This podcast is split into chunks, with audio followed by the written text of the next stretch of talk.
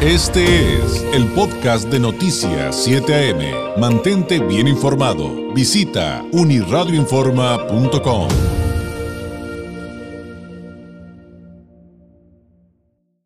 Hemos estado haciendo un recuento de lo que algunos organismos autónomos y grupos políticos han analizado en torno a las propuestas de reformas eh, que planteó el Ejecutivo Federal. Son 20 reformas, 18 constitucionales, dos legales eh, y eh, pues ya le tendremos otros más de, grupos líderes de opinión de aquí de, nuestra región.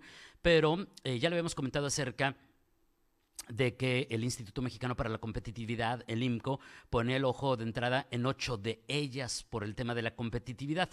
¿De qué viene esta observación? Eh, cómo entender esas ocho iniciativas y por qué consideran que, ponen en riesgo este tema en nuestro país. Para hablar acerca de ello, le agradezco enormemente que nos tome la llamada Óscar Ocampo, él es coordinador de energía y medio ambiente en el Instituto Mexicano para la Competitividad, IMCO. Óscar, muy buenos días. ¿Qué tal? Buenos días, encantado de platicar con ustedes esta mañana.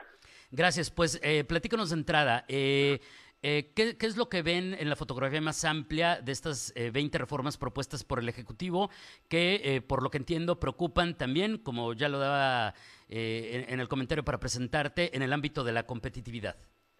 Exactamente. Bueno, desde el universo 20 de reformas este, seleccionamos cuatro que son las que consideramos que más directamente impactan o amenazan la competitividad de, del país a partir de distintos este distintos ángulos, ¿no? Algunas impactan en la parte de finanzas públicas, como puede ser la iniciativa de pensiones, otras impactan en la parte de, la, democracia del país, como puede ser la del Poder Judicial o como puede ser la, la reforma electoral, y otras impactan desde el ángulo de la certeza jurídica, ¿no? Como puede ser la desaparición de los de los órganos autónomos. Algunas de ellas persiguen objetivos loables, ¿no? Como la de pensiones. Todos queremos una mejor pensión, pero al mismo tiempo toda iniciativa de, reforma al esquema de pensiones, al esquema de las APOES, tiene que darse explicando de dónde van a salir los recursos. Y la explicación que nos han dado de los 64 mil millones de pesos, pues para empezar, no queda claro de dónde van a salir, porque estamos hablando de fideicomisos del Poder Judicial que no se han extinguido, de órganos autónomos que ahí están y no queda muy claro este, que de extinguirlos tendríamos 40 mil millones de pesos como se ha prometido. Y suponiendo que eso fuera cierto, pues son fondos de una sola vez, ¿no? No, no, no, hay un ingreso recurrente, constante, que permita solventar este gasto a lo largo del tiempo. Así es que, bueno, está muy bien aspirar a una mejor pensión, pero eso tiene que ir acompañado de los recursos fiscales, ¿no? Y que esto sea de una forma sostenible. Otro ejemplo de, de, implicación de la competitividad es la electoral, ¿no? Que lo más importante, eh, el corazón de la reforma electoral, pues es eliminar a los plurinominales y yo sé que en este país los, los diputados y senadores plurinominales gozan de mala fama, pero también es cierto que al tú eliminar los plurinominales estás eliminando la fotografía más exacta de, la pluralidad, de la diversidad democrática que en este país. Y para ponerte un ejemplo, a pesar de que Morena tuvo más o menos el 53% de los votos en 2018 y poco menos en, en, en 2021, no existir plurinominales, Morena controlaría el 75% de más cámaras, ¿no? O sea, tenemos una sobrerepresentación muy importante que no corresponde con la realidad, con la pluralidad democrática de este país. Y finalmente, en la, en la parte judicial, en la parte de certeza, pues al tú eliminar los órganos como la Comisión de Competencia Económica, como la Comisión Reguladora de Energía, como el Instituto de Telecomunicaciones, pues estás eliminando cuerpos colegiados cuya función es eh, emitir resoluciones de carácter técnico, no de, alejadas del poder este político, no que puede darse en el nivel ministerial, no como la Secretaría de Energía o de Economía o de Comunicaciones, y también del poder económico, no también de la iniciativa eh, privada. Eso tiene que dar decisiones colegiadas que cubran a, que, que, cubran las decisiones de, injerencias de externas y que también requieren un expertise técnico muy muy específico, no como puede ser emitir una normatividad para el código de red eléctrica o eh, o, diseñar las, las, este, las subastas del espectro radioeléctrico. Bueno, esos son temas que requieren un, una experiencia, un saber, un saber muy especializado que está en estos órganos autónomos y que amenaza de alguna manera al tú quererla regresar al nivel, al, nivel de la Secretaría de Estado. ¿no? estos son solamente tres ejemplos de cómo vemos o por qué creemos que estas iniciativas pueden impactar de forma negativa eh, la competitividad, entendido como la capacidad de este país para atraer, retener y generar talento de inversión.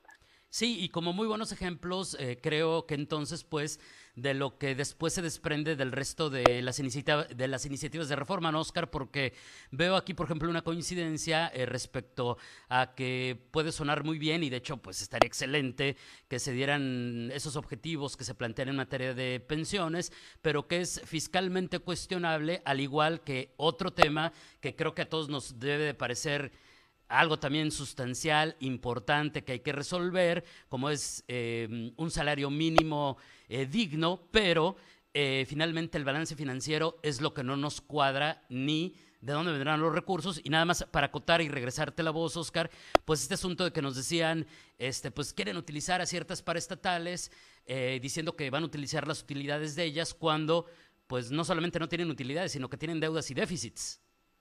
Bueno, e, exactamente, una parte del financiamiento de, la reforma de pensiones eh, pretende utilizar recursos de las utilidades del tren Maya de Mexicana de Aviación, que bueno, en caso de que llegasen a tener utilidades, esto está todavía a muchos años de distancia, ¿no? En este momento son empresas subsidiadas que no tienen un camino claro hacia la rentabilidad, así es que en este momento son recursos que no se pueden disponer o no se puede plantear de una forma responsable que vas a financiar la reforma de pensiones con esos recursos que al día de hoy y hay que decirlo muy claro, son inexistentes.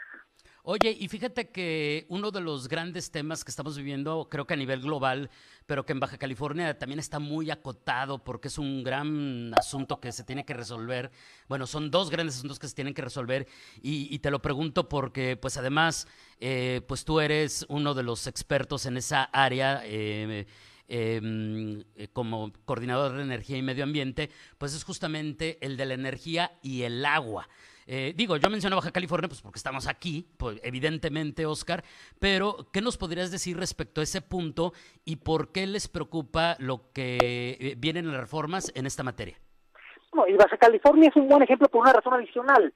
Recordarán, tú, tú, tú, tú muy bien el caso de la cervecera en Mexicali, que al final eh, se tuvo que mover a Veracruz, que está por inaugurar además este en próximas fechas, precisamente por una disputa por el agua y esa disputa, más allá de lo técnico, más allá de la disponibilidad, acabó politizándose de tal forma que acabó por cancelar una inversión de muchos millones de dólares en Mexicali, ¿no?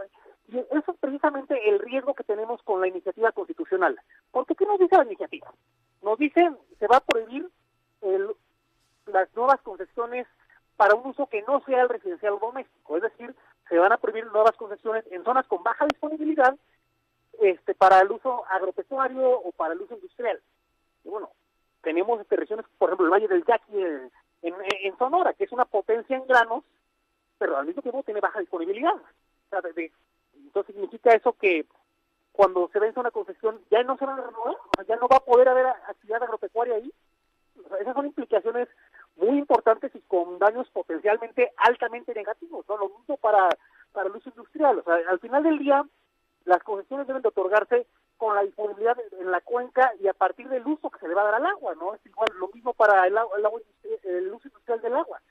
Bueno, muchas industrias manufactureras, por ejemplo, en Tijuana, en Baja California, operan con aguas tratadas, ¿no? Eso es un poco distinto porque no estás afectando la disponibilidad. Así es que eso, este tiene que ser un debate mucho más matizado y con muchos más detalles, ¿no? Porque ahorita nos falta, por ejemplo, saber a qué se refieren con baja disponibilidad, por ejemplo, cuál es el umbral de baja disponibilidad durante qué periodo se va a considerar la disponibilidad para llegar a este a este número y, cuál va a ser la delimitación va a ser a nivel cuenca va a ser a nivel municipio va a ser a nivel estado y nada de eso queda claro en este momento pero lo que sí queda claro es que por ahí no va la la, solución a la problemática muy real y muy urgente que padecemos de aguas en este país.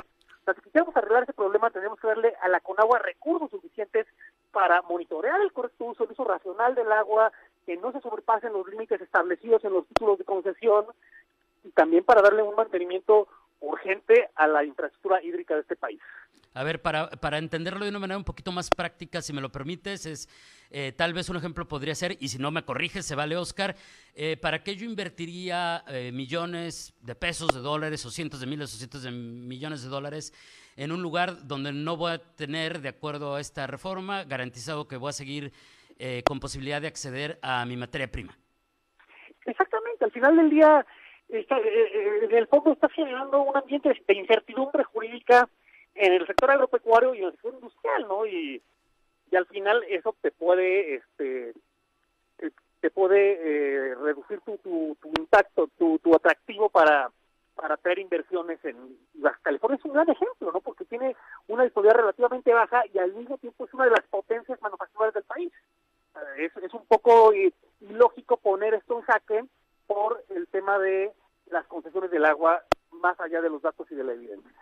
Claro, y, también digo, quiero retomar esta parte donde decías, eh, pues falta mucho de, conocer acerca de estas iniciativas, porque también yo me preguntaba desde el punto de vista jurídico, Oscar, pues qué pasa cuando eh, en, tantos temas que se podrían tratar, pues hay cosas que ya ha dictaminado la Suprema Corte, ¿no? Como que hace recientemente, como que lo que sucede eh, recientemente de que dijo, pues no puedes negarle a, la, a, la, iniciativa privada eh, pues el acceso a ciertos recursos, dándole prioridad, por ejemplo, a la CFE, siguiendo justamente en el tema de energía, y lo vuelve a plantear en estas reformas.